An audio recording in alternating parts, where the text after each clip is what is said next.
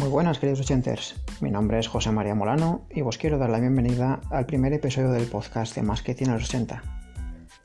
A lo largo de esta temporada os quiero traer pues aquellas joyas inolvidables del cine de los 80, aquellas joyas del videoclub que alquilábamos los fines de semana, aquellas digamos ofertas del 2x1, del 3x2 que pillábamos todos los fines de semana en el videoclub y sobre todo aquellas joyas inolvidables de nuestra infancia y adolescencia, aquellas que nos marcaron, aquellas más emblemáticas y otras no tan conocidas que podemos denominar no de serie B, incluso de serie Z.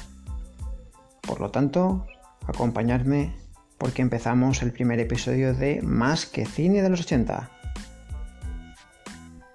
Como podéis imaginar, pues ya me conocéis muchos a través de, Twitter o de Instagram, eh, soy muy fan de las películas de, de acción, de artes marciales. Y por eso he decidido que para empezar este primer episodio yo creo que, que, es inevitable tener que traer a una de las mayores estrellas del cine de artes marciales de los años 90. Hoy os traigo a Jean-Claude Van Damme, los músculos de Bruselas, con su primer éxito, es decir, Contacto Sangriento. Vamos a por ella. Contacto Sangriento es una de las películas más emblemáticas de la Canon. Si os acordáis, la Canon era una productora que estaba regida por Menagen Golan y Joran Globus. Eh, y se, digamos que se caracterizaba por hacer películas de, bajo presupuesto, pero que a la vez eh, pues daban muchos réditos. Eran películas bastante casposas, eran películas que si bien al principio eran parecían hechas de digamos, como si fuesen grandes superproducciones hollywoodienses, luego pues lo único que se dedicaban a hacer era, digamos, estirar el chicle. Ejemplos claros tenemos, por ejemplo, con la saga del guerrero americano. Si bien las dos primeras eran unas películas bastante decentes. A partir de la tercera la cosa fue desvariando y vamos, ahí está una quinta secuela que, es mejor no, no, ver porque te puedes llegar a sacar los ojos. Y luego aparte la Canon también era la responsable de, parte de la cinematografía de Chuck Norris. Mismamente vos podemos recordar eh, como Desaparición, Combates o Secuelas. Podemos recordar también Invasión USA, eh, Lobo Solitario eh, y otras varias que tiene por ahí el amigo Chuck, ¿de acuerdo? Eh, aparte de eso, eh, digamos que la, Canon siempre buscaba nuevas estrellas. os acordáis, teníamos a, Michael Dudikoff en lo que fue El Guerrero Americano, Steve James haciendo de colega de él, teníamos a Chuck Norris, eh, no sé, así que me venga a la cabeza, pues, pues tenéis también a David Bradley, que sería el sucesor de, de como, como el guerrero americano. Y bueno, pues en esa ansia de buscar nuevas estrellas, pues ellos encontraron un filón, aparte del guerrero americano, encontraron un filón en lo que era de cine de artes marciales. Y entonces ahí es cuando surgió la figura de, de Jean-Claude Van Damme. El belga, pues eh, era famoso en su país, en círculos deportivos, ya que era un consumado artista marcial, aparte de ser haber hecho sus pinitos en el culturismo y en, el baile.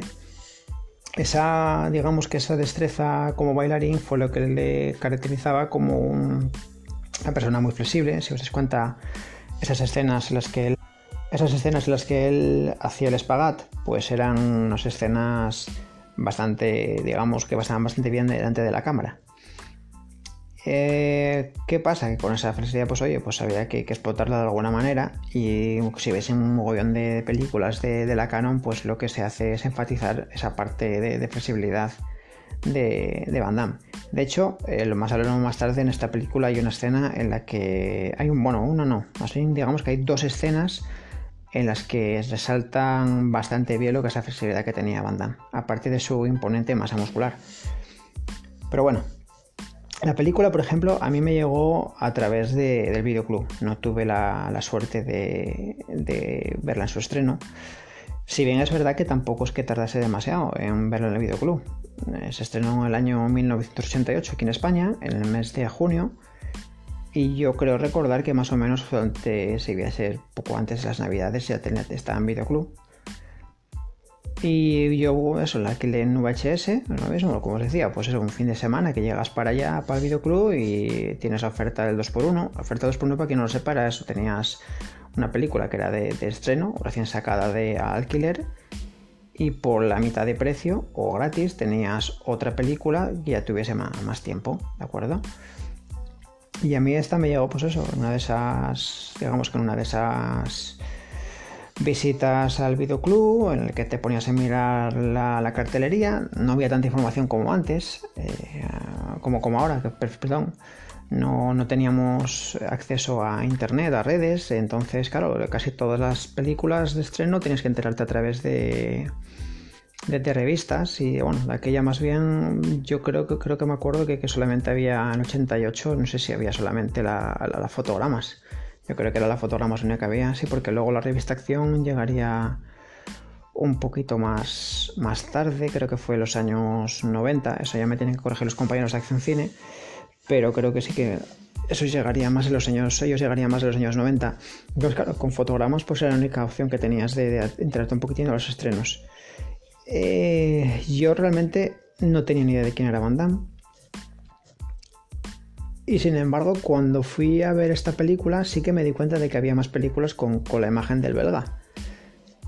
así a bote pronto, la, primera que me acuerdo era de, la de Black Eagle, que fue del mismo año y que estaba eh, coprotagonizada con, entre él y Sokosugi. Yo a Sokosugi sí que lo conocía por sus películas, si os acordáis, hay una trilogía que es la trilogía del ninja, la trilogía del ninja con Ninja 3 la dominación, la venganza del ninja, ¿de acuerdo? Eh, ya era muy famoso de aquella época también porque en el año 84 había, había entrado en nuestros hogares a través de la serie de Master. serie de Master pues era una serie centrada en un maestro ninja occidental. Era interpretado por Lee Van Cleef y bueno, pues eran las evidencias contra, las aventuras que, pasaban contra el, eh, digamos, el, ninja malo, por decirlo de alguna manera, que era Sokosugi. Irónicamente, eh, Sokosugi no era, se convertiría gracias a la canon no en el ninja malo, sino el, prototipo del ninja bueno. ¿De acuerdo? Eh, pues a lo que iba, yo lo, vi, lo vi ahí en esa. Y dije, coño, este tío, pues coño, tiene más películas no había visto ninguna de él. Pero bueno, la que más me resaltó al principio fue esta. Era Contacto Sangriento. ¿Por qué? Pues porque la cartelería, el cartel, la carátula, te aparecía lo que era Jean-Claude Van Damme, pues haciendo como una patada así en el aire y eh, intentando pegarle a, a otro chinaco, ¿vale? Otro oriental, que ese sí que me sonaba. Yo decía, hostia, a este, este, eh, yo, yo al, al, occidental no lo conozco, pero al oriental sí que me suena la cara de él. ¿dónde, ¿dónde coño lo he visto yo a ese tío? Y yo, amigo, tengo suerte que tengo un padre que le gusta mucho el cine y le pierda sobre todo el cine de artes marciales. Y yo me acuerdo que en mi casa pues había una, una edición de una película de Bruce Lee que era Operación Trueno. Y madre mía, ¿dónde voy yo? Operación Trueno. Y Operación Dragón, perdón, perdón.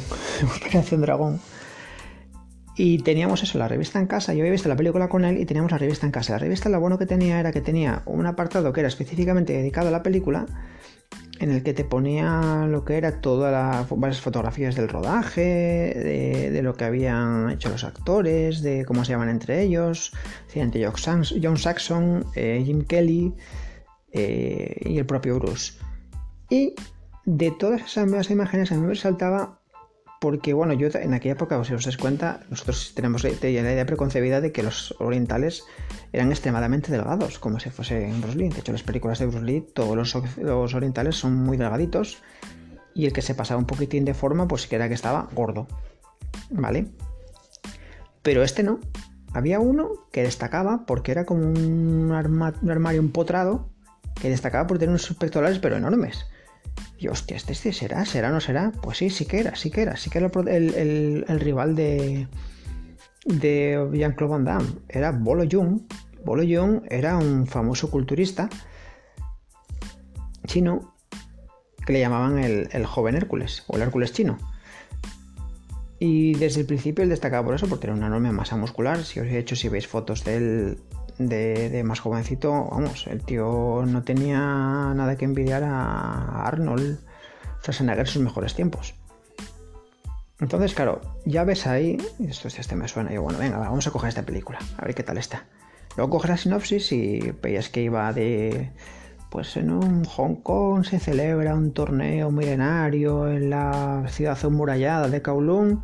Y dije, para, para, para, para, a mí torneo milenario de artes marciales, compro. Y compré y compré, que, que me lo llevé para casa. Y me acuerdo que la vi con mi padre.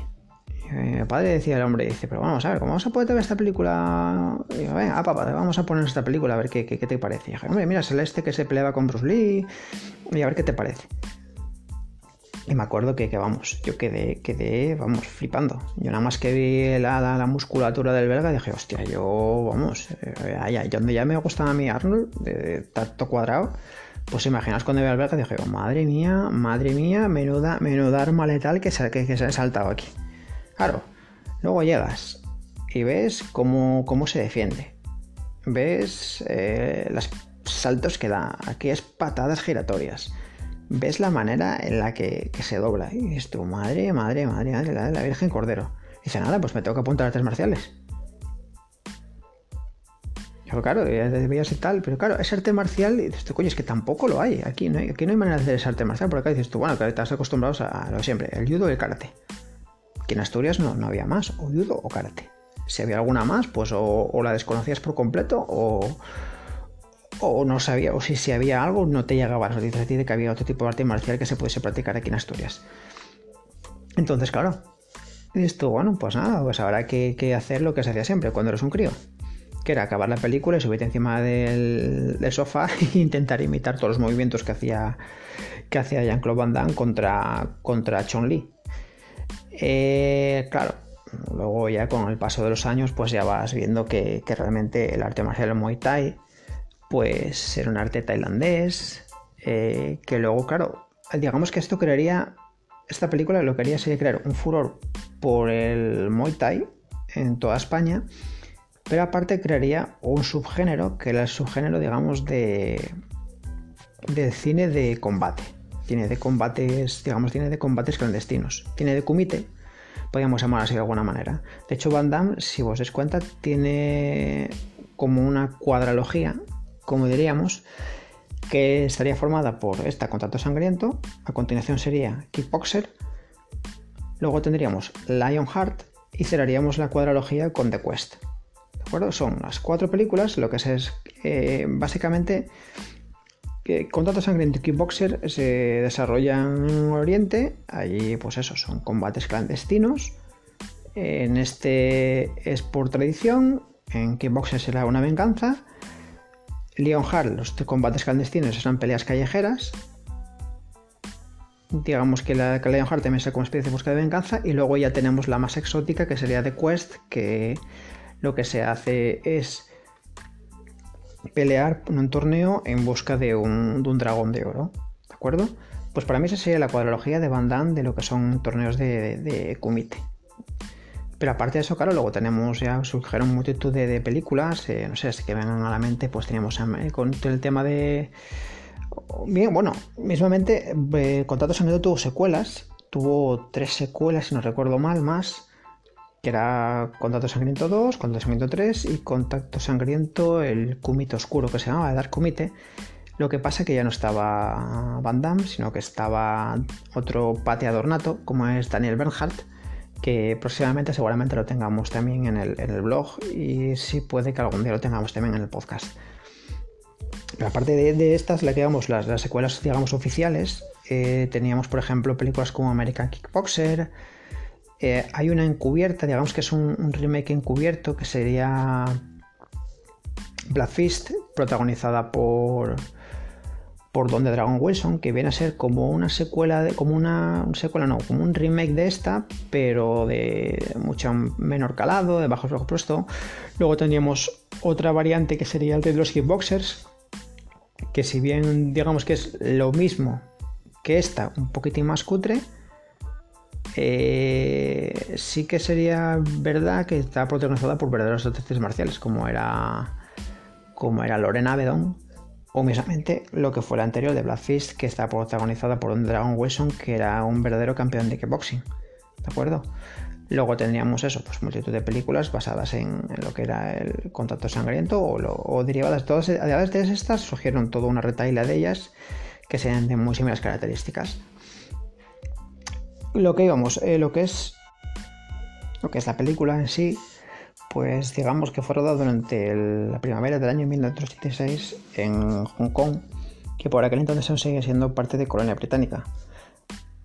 El rodaje tuvo lugar principalmente en lo que era la ciudad amurallada de Kowloon, que tras ser dejar de ser Hong Kong colonia británica, pues sería totalmente derruida. Mm, el rodaje, eh, según cuentan, fue transcurrió sin, ningún tipo de problema y había que centrarse principalmente en lo que pasó antes del rodaje. La película está basada en supuestos hechos reales. Eh, se centra en la imagen de Frank Dux, Frank Dux que aquí interpreta Jean-Claude Van Damme, pues era un militar estadounidense que según él pues había estado trabajando en operaciones encubiertas de la CIA, que era el campeón absoluto de, de estamo de Kumite, era el que tenía knockout más rápido, era el que tenía el puñetazo más rápido, con KO, era el que tenía mayor número de victorias consecutivas. Bueno, pues resulta que más años más tarde lo que averiguaríamos sería que Frantus realmente no había trabajado ni para la CIA, sí que era militar, pero no había trabajado para la CIA, y que todo lo que había contado durante los años para, digamos, dar forma al personaje de la película, pues era algo que no estaba ni, verificado ni se podía demostrar. Entonces, eh, hay que dar interrogantes si en realidad, pues, Frank era de verdad lo que, lo que él decía o va a ser todo un montaje con el fin de, darse un poquitín de fama y a su arte marcial. Porque él, eh, Vamos que a través de esta leyenda, pues él había formado lo que era un arte marcial denominado Dux Kumite. Y entonces, pues él ahí, digamos que se quería lograr un poquitín de fama. Si bien es verdad que era un buen coreógrafo, porque luego participaría en varias películas de Van Damme también como coreógrafo, ya bien sea por ejemplo, eh, tenemos Soldado de Fortuna, eh, participa también en Lionheart. Eh, en The Quest también volvería a participar con, con Jacques Van Damme. Y fue muy famoso en Hollywood durante aquella época porque luego la mayor parte de, películas que tuviesen algo de artes marciales pues realmente contaban con él como, como mayor coreógrafo. ¿Qué era lo bueno que tenía esta puesta en escena de, de, de, pues lo bueno que tenía era eso, que, era algo nuevo, era un torneo, imagínate, un torneo ancestral hecho a lo largo de los siglos, que se celebraba cada cinco años y que lo que hacían era buscar al mejor, digamos, al mejor peleador, por decirlo de alguna manera, al mejor luchador del mundo. ¿De acuerdo? Allí se presentaban pues luchadores de todo tipo, luchadores de Muay Thai, de kickboxing. Ellos lo, que dominan es modalidad de full contact. Es decir, que vale todo. Ahí te puedes dar rodillazos, patadas, puñetazos y solamente había tres maneras de, derrotar a tu rival. Una era lanzándolo fuera del ring, otra era por KO y la última obligándole a decir mate. Mate viene a decir como, como si fuese eh, me rindo. ¿De acuerdo? Pues la película, eh, claro, eh, para Van Damme pues era relativamente fácil todo el tema de artes marciales porque estaba familiarizado con ello.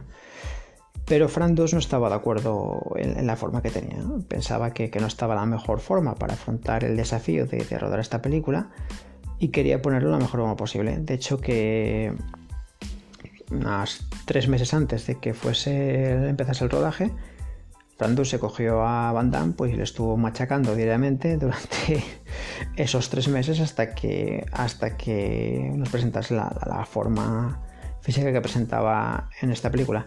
Que si bien es cierto que está en muy buena forma física, para mí está mucho mejor en Kickboxer que en esta. ¿De acuerdo? La, vascularización que ofrece Van Damme en esta película es bastante buena, pero está muchísimo mejor en la siguiente. Eh, otra cosa que tiene esta película, aparte de, las artes marciales, pues sería el hecho de que tiene muchos puntos en común con, con otra película de artes marciales como era Operación Dragón. De hecho, eh, tanto Tanaka, el personaje de Tanaka, como el personaje de Chun-Li, esos dos estuvieron participando en la película de Operación Dragón. Incluso Tanaka, Sun-Chi, estuvo trabajando en Juego con la Muerte.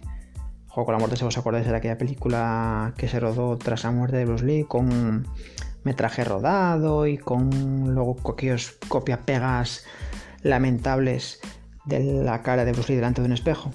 ¿De acuerdo? No sé si os acordáis. Bien, pues entonces no solamente es esa, tiene esa relación con lo que es Operación Dragón, sino que todas las escenas de lucha que vemos de Chong-Li, todo ese slow motion que se aplica, digamos, a todas las escenas de, combate de la película, y las que se fijan principalmente las técnicas de lucha que hace que hace Chun-Li, muchas de ellas son basadas en lo que pudimos ver en Operación Dragón. De hecho, la mayor parte de los diálogos, que son cuatro líneas, por decirlo de alguna manera, de Chun-Li, son casi calcadas a las que tuvo Bruce Lee en Operación Dragón. Pero bueno, esto sería, digamos así, el, eh, las cosas por encima, lo que, lo que tiene sí más o menos más, más llamativo de la película, lo que es la película en sí, a mí me, encantaba, por ejemplo, al principio, eh, tú, empezabas a ver la película y lo que veías era la presentación de los, de los luchadores. Primero veías a Chun-Li eh, destrozando bloques de hielo, luego veías a, a Paredes. Paredes, si para quien no lo sepa, es Michel Kissy. Michel Kissy es íntimo amigo de Anglo Van Damme, bueno, tanto él como su hermano, Abdel Kissy. ¿Qué partícula tienen estos dos hermanos? Pues que luego harían de villanos en películas de Van Damme. Por ejemplo, si os acordáis, Abdel sería eh, André, el, el gigantón este que se peleaba con Van Damme en The Lionheart. Y aparte sería Attila, el villano que podemos ver en la película de The Quest. Pero quien casi todo el mundo recuerda, ¿de acuerdo? el, personaje más, digamos, más reseñable sería el de Michel Cousy. ¿Por qué? Aquí interpreta al luchador Paredes, como veis es un luchador de, Muay Thai y era experto. Eh, y era experto porque, vamos, venía también de la escuela de Diego, venía de, la escuela de Van. Eran íntimos amigos desde Bélgica y se han venido los dos juntos a Estados Unidos para convertirse en estrellas de cine. ¿Qué pasa con este hombre? Pues ¿qué pasa con este hombre? Que si nosotros le quitamos todo ese pelo rizoso que tiene, le ponemos una coletita, le maquillamos un poquitín la cara, le ponemos un poquitín de maquillaje, pues tendríamos al, villano por excelencia de cine de artes marciales junto a Chun-Li, que sería Tom Po. Tom Po, que era el protagonista de, de Kickboxer, ¿vale? Junto a Jean-Claude. Pues lo que iba, eh, vamos, vemos la presentación, ¿de acuerdo? Vemos la presentación de los luchadores, vemos a, como he dicho, a Paredes, vemos a, a Chun Li, vemos a también a Jackson, el inolvidable Donald Gibb, que aquí eh, pues se marca uno de sus papeles, digamos, del colega cachondeate, el colega prepotente, el, típico yankee que va de, va de yankee, o sea, de soy el número uno, puedo con todo, no hay quien me pare. ¿De acuerdo? Y también podemos ver la presentación de uno de los luchadores que también sería, repetiría con Van Damme en, alguna otra película, por ejemplo The Quest, como era Paulo Tocha, que interpreta al luchador Paco, que era uno de los, digamos, pues lo he dicho, Paco Tocha era uno de los mejores luchadores de, kickboxing de aquella época. De hecho, si os dais cuenta, en la película lo hace unos calzones muy llamativos en la pelea contra, contra Van Bueno, no miento, contra Van no. De hecho, durante toda la película le hace unos calzones muy llamativos. Y esos calzones tienen su historia porque son unos calzones de, su propio gimnasio, donde él entrenaba y quería darles un poquitín así de publicidad. ¿De acuerdo? entonces, lo que iba, vosotros veis la película y os gusta mucho lo que veis la presentación de los luchadores, Es decir, ahí vemos lo que hemos dicho antes, veíamos a Chorley, veíamos a Paredes, veíamos a Donald Giff, es decir, Jackson, veíamos a, a Pablo Tocha, veíamos al, luchador de color, veíamos a, a subiéndose a un árbol como si fuese un mono y golpeando cocos, veíamos al imponente luchador samoano. Y ya la película empieza así y dices coño, pues esto pinta, pinta bastante bien, ¿no? Esto, bueno, vamos a seguir. Seguimos, entonces ya nos desplazábamos a lo que era una base militar donde estaba entrenando Van Damme. Y aquí lo ves peleando, pateando una de esas peras míticas con las que veamos las películas de Rocky, con la particularidad de que en vez de hacerlo con los puños, aquí el colega lo que hace es darle patadas sin parar. Bajo la atenta mirada de, un soldado que, vamos, que está con la cara y dice, madre mía, el pavo este. ¿Qué es lo que hace el soldado? Pues lo está esperando para llevarle a hablar con el capitán porque quiere evitar que, que Van Damme, que aquí, como os hemos dicho, interpreta el PB de Frank Dux, pues se vaya a Hong Kong a pelear el comité.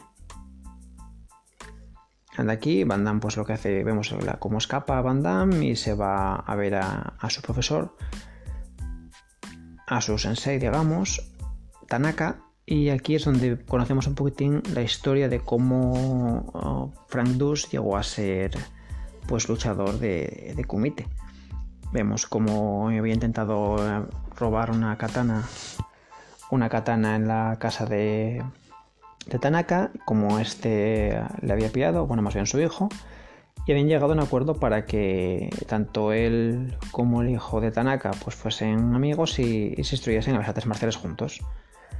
Con la muerte del hijo de Tanaka, pues lo que se propone Van Damme, Frank Dux, aquí en la película, es, digamos que rendir un homenaje eh, que eso está muy, muy de moda en este tipo de películas, al legado de, Tanaka.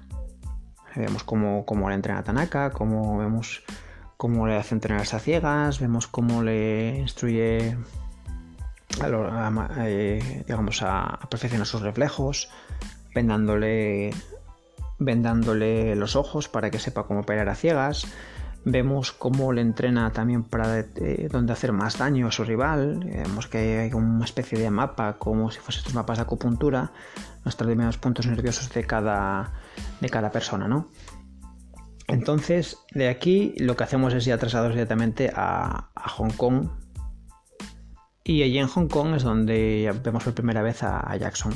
Como decía, Jackson pues es el típico americano el prepotente, ¿vale? la imagen esa de América de aquellos tiempos, el prepotente, puedo con todo, somos los number one, ¿eh? un tío gordo, grandote, de 3 metros, boxeador, ¿vale? que parecía un, motero más que, un boxeador realmente.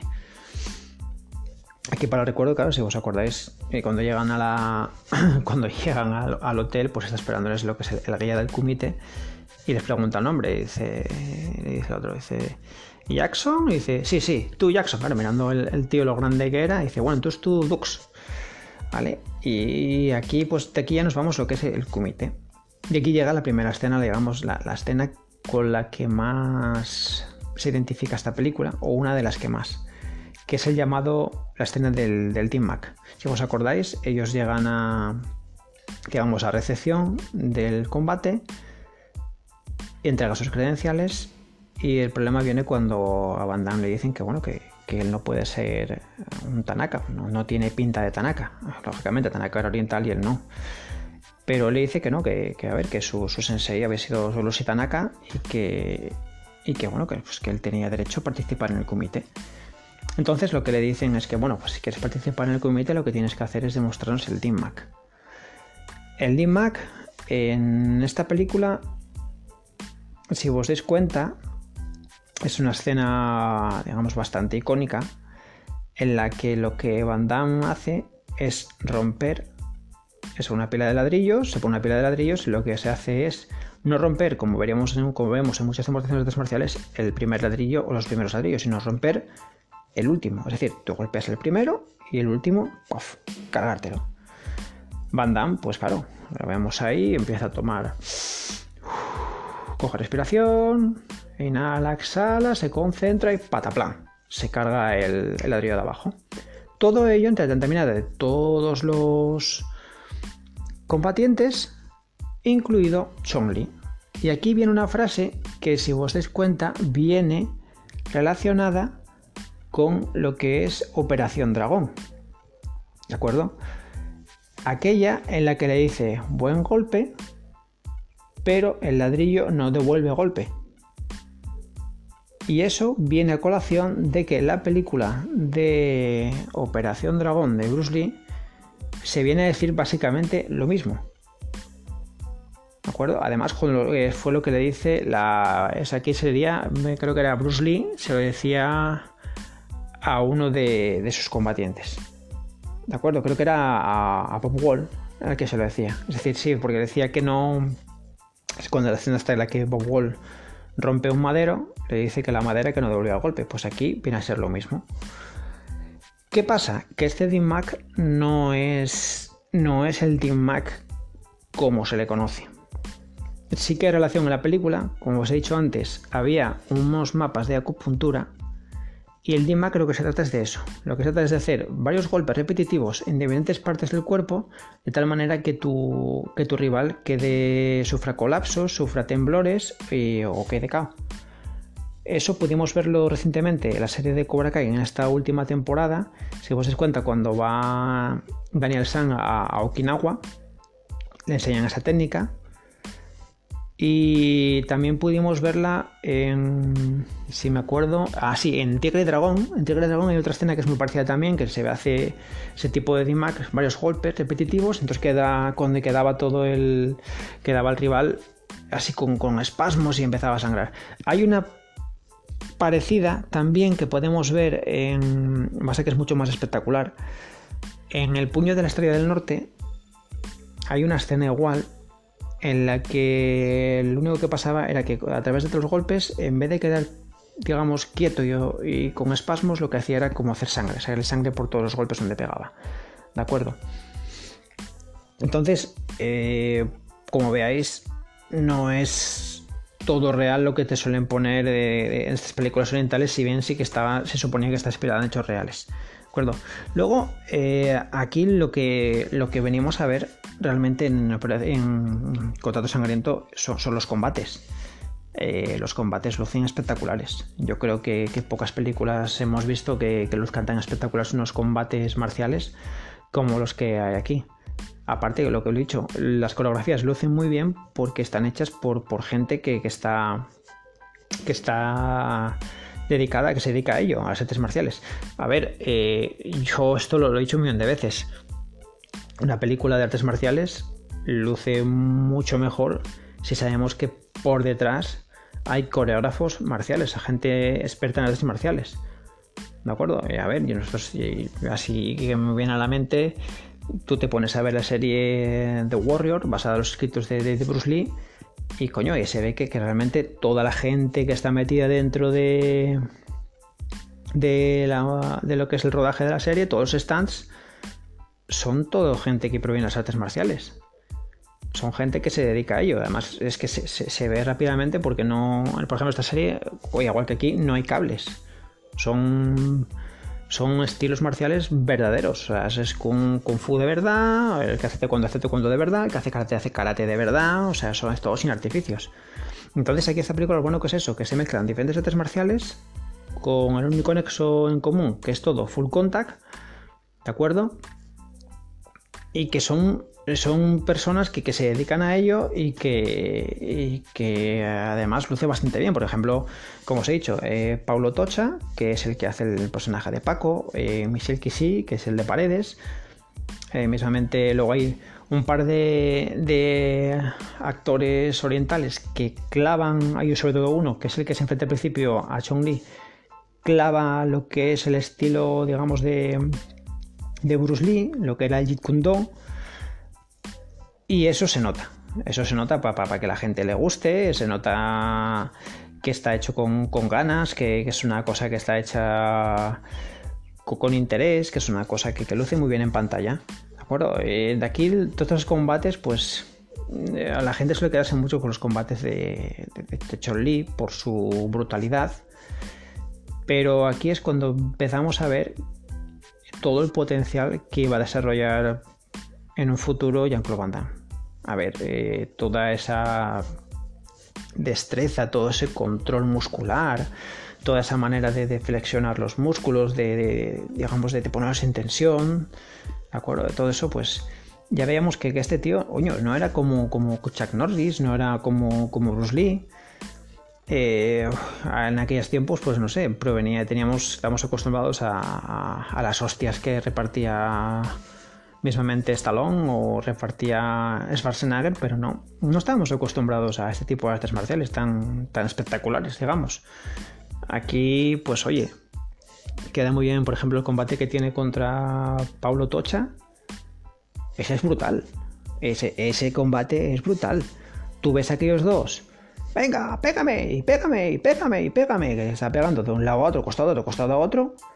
Y luego es que el otro, vamos, el Van se pone en un plan que se, hinche viene para arriba y, lo deja a cabo en, dos segundos con patadas y dices, tu madre mía, si esto te pilla por, por en medio, te manda, te manda cuenca. Así que no me extraña que, Steven siga, se cagase por los pantalones y no se metiese con él y dice, madre mía, como me pille este, me, me rompe la cara.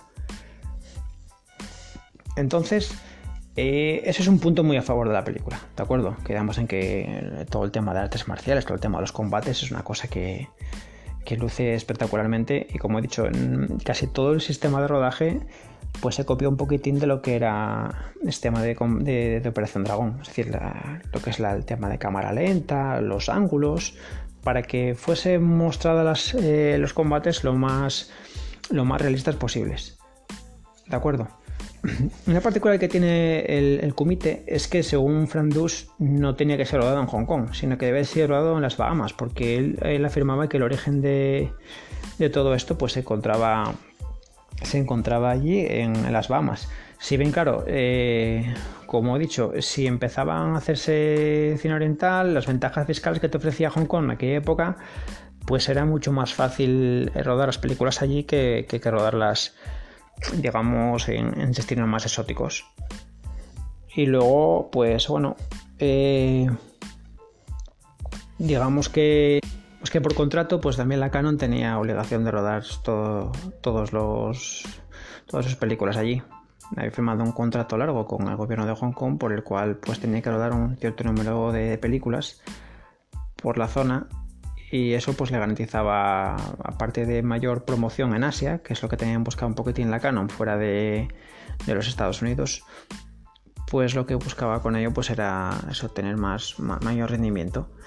Eh, fuera de todas estas cosas económicas, de todo el tipo de rodajes, pues lo que lo que hemos dicho, la película pues se centra básicamente en eso, en los combates. El punto fuerte son los combates, la cena, la trama romántica con la chica, todo el tema de los eh, superiores que le persiguen, pues todo eso queda un poquitín desfasado. De hecho, yo Debo haberlo visto, soy sincero, ¿eh? ¿eh? debo haberlo visto tres o cuatro veces, nada más, las primeras cuatro o cuatro veces y el resto de veces ya directamente pues lo, le doy un poquitín al avance y, me dedico a mirar lo bueno que son los combates. Aparte de los combates, eh, si vos, eh, como os he comentado antes, a Van Damme era muy, se hizo muy famoso de aquella por lo, el tema de, de la flexibilidad. Van Damme, como he dicho, era un tío muy flexible, era un tío que le gustaba fardar, bastante de, su flexibilidad y entonces pues aquí se lució en un par de ocasiones eh, como podemos ver en la imagen en la, al principio de la película si os das cuenta hay una escena en la que Tanaka le, digamos que le ata a Bambú con unas poleas entonces él se va abriendo, se va abriendo, se va abriendo y luego eh, una vez que está abierto se hace el espagat lo que hace es ir encogiéndose, encogiéndose, encogiéndose, encogiéndose hasta que ¡pum! rompe, rompe el bambú. Y luego tiene otra muy, muy, recordada, que es también carne de memes. De hecho, esta película tiene bastantes memes, ¿de acuerdo? Luego ya hablaremos de, los más relevantes, sobre todo el, combate final. Pero en este hay uno que ves, eh, entra Jackson a buscar a, Frank a su habitación porque llegan tarde al, comité, para, para debutar en el comité. Y nada más entrar se queda blanco el tío y lo que vemos es a se cambia el plano y vemos a Van Damme entre dos sillas, pues así colocando espagati digamos que meditando, concentrándose para, los combates. Y tú, madre mía, ¿cómo se abre este hombre? La leche. Ahora te quedas así y dices, joder. Dice, pero claro, no contentos con ello, es que esta, esta, esta escena me la vuelven a repetir previo el combate final. Lo que pasa es que en vez de entre dos sillas lo vemos en un templo allí en Hong Kong, puesto como si fuese en una especie de altar de piedra, pues así abierto de pernas también.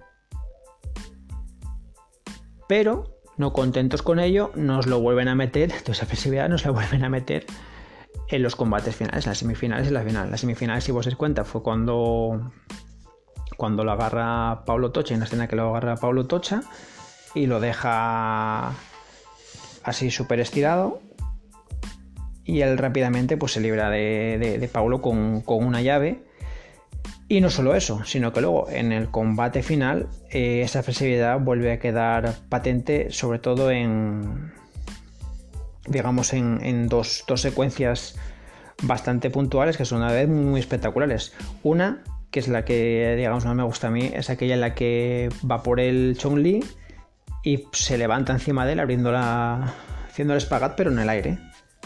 Esa secuencia es totalmente espectacular. Y luego aparte, eh, si vos os cuenta, eh, resalta mucho el contraste entre, entre, entre lo que es Chun Li y lo que es Van Damme. A ver, son dos moles de músculos. Lo que pasa es que si bien es cierto que los músculos de Van Damme parecen más definidos, los de Chun Li tienen un poquitín más de volumen. También la edad, hay que tener en cuenta. Eh, me parece que Chun Li eh, tiene ahora mismo 70 y qué? 73 si no me equivoco. Y Van Damme tiene 60 años recién cumplidos. O sea que esos tres años de diferencia pues de alguna manera tienen que notarse. Aún así, para la edad que tenía, ya hemos dicho que, que era una, bestia parda, era culturista, era alterófilo. Entonces todo ese cuerpo se, se, veía, ese cuerpo que tenía. Pero lo que sorprendía más era no solo el cuerpo que tenía, sino la flexibilidad que, que tenía a pesar del gran volumen muscular que marcaba. Aquí al final, el combate final ya hemos dicho que es una, especie de, carne de memes. Porque si bien al principio eh, lo que vemos son es como, como Van Damme eh, se intenta ponerse un poquitín, digamos, por delante en el marcador.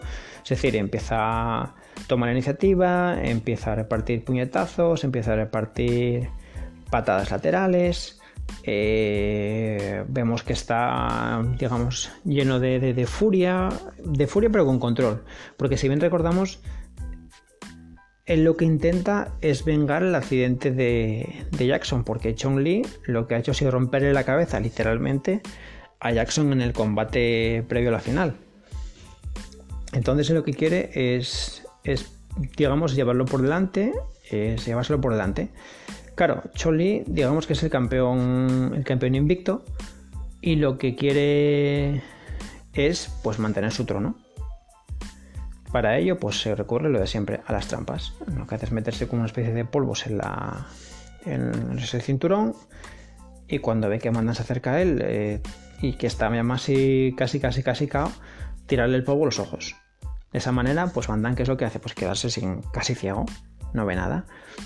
Esa imagen de Van Damme con los ojos abiertos, gritando, pues es carne de memes. Eso lo podemos ver en un mogollón de memes en Twitter, bien tocando la batería, bien eh, haciendo la meca meja de, Son Goku. Eh, las caras que pone Choli son también muchas carnes de memes, esa cara de, de mala hostia, esa cara de, de llevando palos, eh, la sonrisa de, de todo eso pues son, carne de eso, vamos, es una película que es carne pura de memes. A lo que iba, que me enrollo. el tema del combate, claro, tú una vez que lo ves como andan, está así, oh, que no veo nada, se concentra y recuerda lo que fueron las enseñanzas de Tanaka. Es decir, se relaja y se acuerda cómo entrenaba con Tanaka con los ojos vendados. Y aquí es donde viene lo bueno. ¿Qué empieza a sonar? La melodía de Fight to Survive de Stan Bass. Esa melodía es que ya te vienes arriba. Fight to Survive, Fight to Survive, Fight to Survive.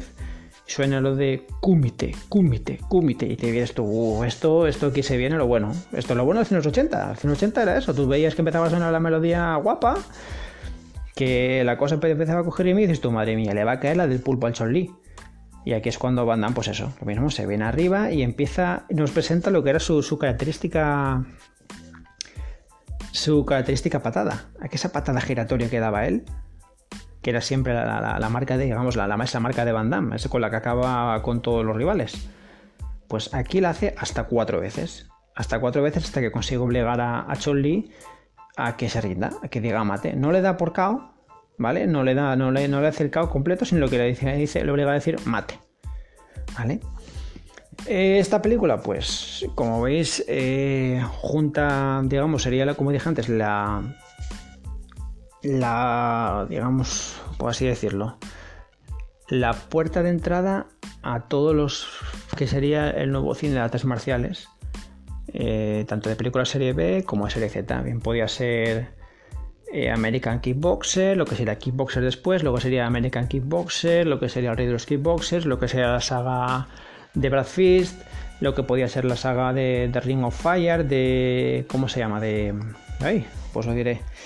De donde era un Wilson. Eh, también sería la, digamos, eh, una puerta para nuevos artistas marciales, como podían ser Jeff Wincott, eh, podía ser Jeff Spickman, como que hizo Arma Perfecta. Películas como Campeón de Campeones, con Eric Roberts. así más actores, por ejemplo, que vengan a la mente eh, pues sería, teníamos a Brandon Lee, teníamos Marda Cascos. Marda Cascos se marcó una buena película, lo que pasa es que de Kickboxer aquí se, destinaba más por la capoeira, como era solo más fuerte. Entonces, todo ese tipo de cine de, nuevo, de artes marciales, digamos que esta fue su, vía de entrada. Y bueno, yo creo que ya no, me queda muchas más cosas que deciros de contacto sangriento de, de Brasport. Yo solo espero que, me perdonéis porque, bueno, eh, no os quiero contar la infinidad de veces que me he puesto a, intentar grabar esto. Eh, quizás hoy peque un poquitín de... Bueno, quizás no, fijo, estoy pecando un poquitín de inexperiencia, eh, pero bueno, simplemente yo con que paséis un buen rato ya, ya me doy por, por contento. ¿De acuerdo? Mm, no sé eh, qué es lo siguiente que tendremos. Eh, esto pues ha sido una cosa bastante meditada. Siempre he dicho que me, me gusta me gusta mucho el cine. Eh, el cine de serie B, cine de serie Z, el cine de, hostias como panes. Soy muy de, ¿No crees también? Bueno, estoy, muy de superhéroes, pero también me gusta mucho, pues eso, los Jeff Wincott, Jeff Spickman, eh, los Steven Seagal, eh, los Jean-Claude Van Damme por encima de todo. La verdad que yo soy muy fan de Jean-Claude Van Damme, eh, Bruce Lee, Chuck Norris, toda esta gente que hizo posible el cine artes marciales. Ahora mismo, pues, no sé, tendríamos aquí sobre todo a Scott Atkins, a Marta Cascos. Y la verdad es que yo lo que quiero es junto a mi compañero Germán, si volvemos a hablar de artes marciales o cine de acción, pues es rendirles un poquito en homenaje a toda esta gente que, que han sido tratados muchas veces de manera tan injusta. Lo que quiero es haceros que disfrutéis eh, conmigo, que disfrutéis con nosotros, que, que, paséis un buen rato, que, que sepáis que vamos, vamos a intentar repetir esta experiencia, vamos a intentar estar con vosotros el mayor tiempo posible. Y bueno, yo creo que ya no me queda nada más que deciros. Sí, sí me quiero, sí quiero decir algo y es agradecer a, mis colegas, mis amigos, voy a decirlo así, mis amigos de Espartanos del Cine, porque les he dado la tabarra eh, preguntando cómo era esto, cómo era esto otro, y yo creo que, que mucho se lo debo a ellos. Y luego también quiero, quiero, quiero animaros a, que escuchéis sus podcasts pero no solo de ellos, sino también de, compañeros como Nakatomi, eh, los de Amando la Cabina. Eh, no sé, chicos, es que ahora mismo sigo a tantos que, casi me, quedo con, vosotros tres ahora mismo porque sois los que más, los que más suelo, escuchar. Simplemente eso, daros las gracias. Eh, a Javi, muchas gracias por, el, apoyo, amigo. Y nada, Chicos, espero veros pronto, bueno, veros, oíros y que me escuchéis pronto. Nos vemos en las redes sociales y ya os iremos contando a ver en qué nueva aventura nos embarcamos dentro del DeLorean. Así que todo un placer, un abrazo muy fuerte de José María Molano, vuestro fiel servidor, y hasta pronto, queridos ochenters.